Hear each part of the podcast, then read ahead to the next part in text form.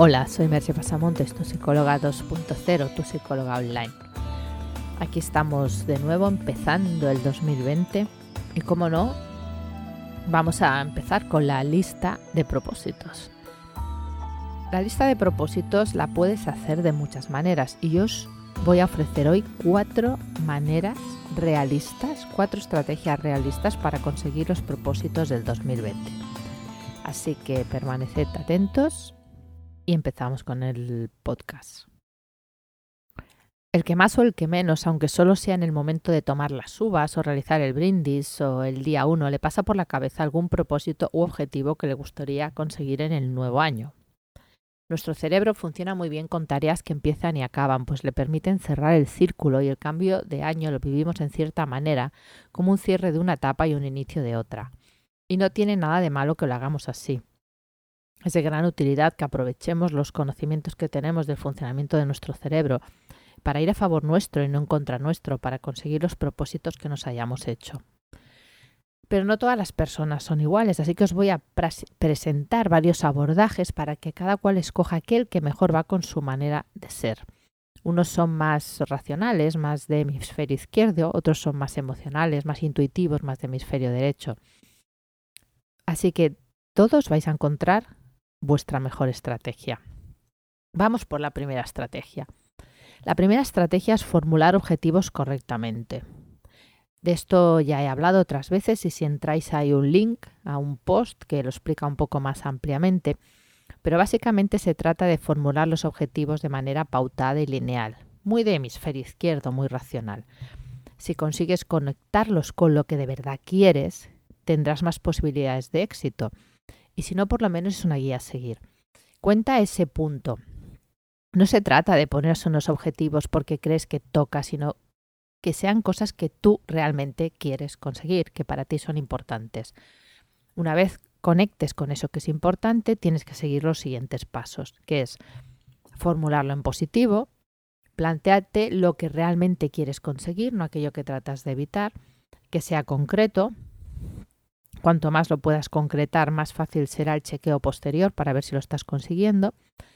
Que sea un objetivo que lo puedas controlar. El objetivo tiene que depender de ti. No puede ser que los otros cambien. En todo caso, tendrás tú que cambiar o tú que efectuar algún cambio. No puedes hacer que los demás cambien con una varita mágica, por poner un ejemplo. Que esté contextualizado y temporalizado.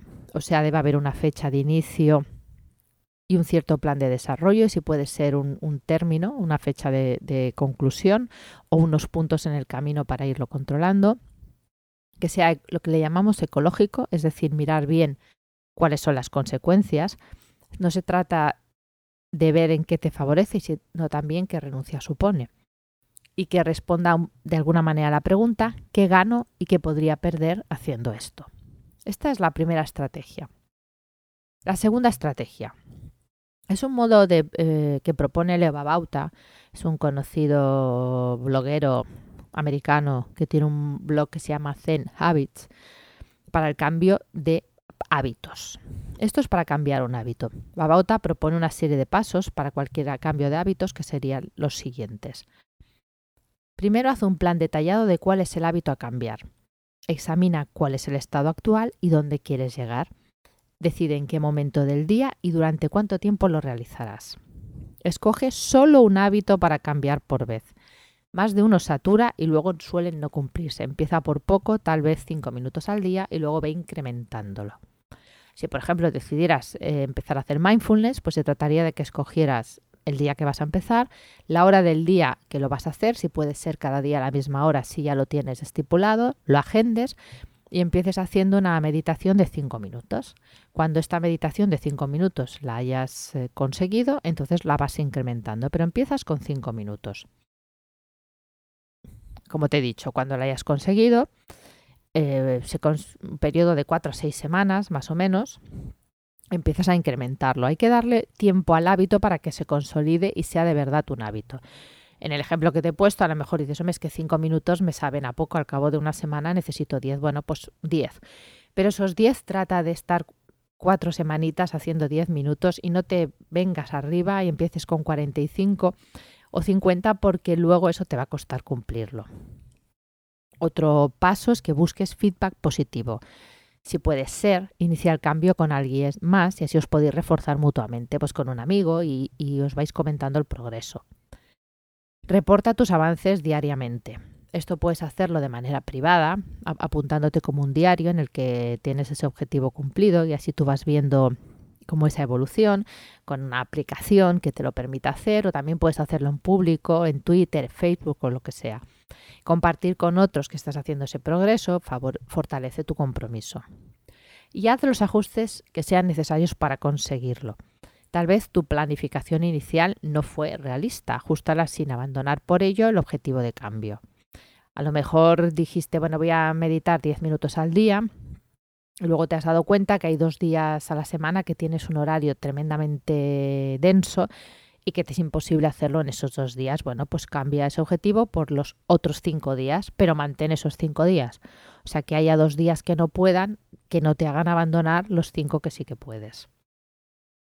La tercera estrategia. Este es un abordaje algo menos racional y lo planteé hace un tiempo y hay un también hay un link si entras en el blog en el que puedes leerlo de manera amplia o tal vez lo grabe en otro podcast, pero por si acaso te, aviso que hay un link eh, que se llama Cuatro Pasos para el Éxito y te hago un extracto de estos pasos esenciales.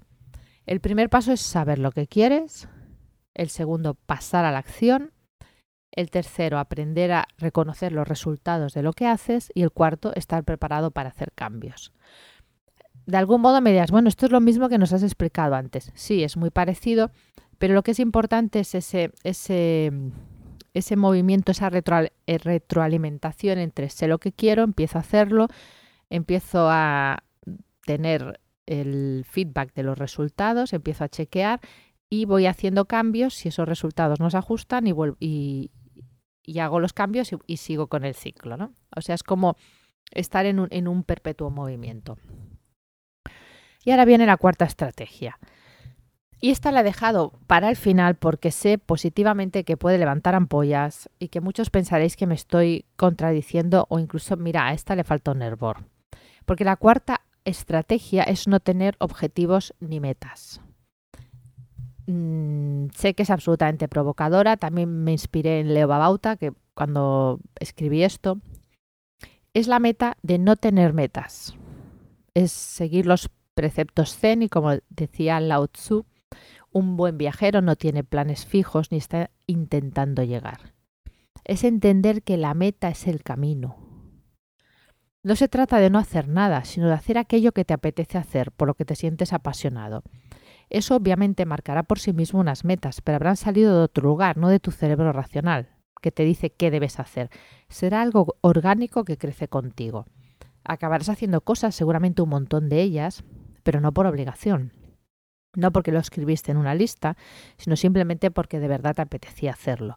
Se terminará la procrastinación, porque no hay tareas que tengas que cumplir aunque no te apetezca hacerlas. Porque al final procrastinar es eso. Nos proponemos cosas que en realidad no queremos hacer y, acabamos no haciéndolas. Entiendo, no obstante, que esta cuarta estrategia es un cambio muy radical y tal vez solo plantearlo sea una gran liberación. No hace falta tenerlo como única pauta de vida, pero tomarlo en determinados momentos puede ser muy liberador. Simplemente hacer y disfrutar en algunos momentos del modo que deseas hacerlo. Puedes empezar 10 minutos al día, 20 minutos, un día al mes, una semana al año. Es darte la oportunidad de experimentar un sorbo de libertad para variar un poco y salirte de tus propias imposiciones.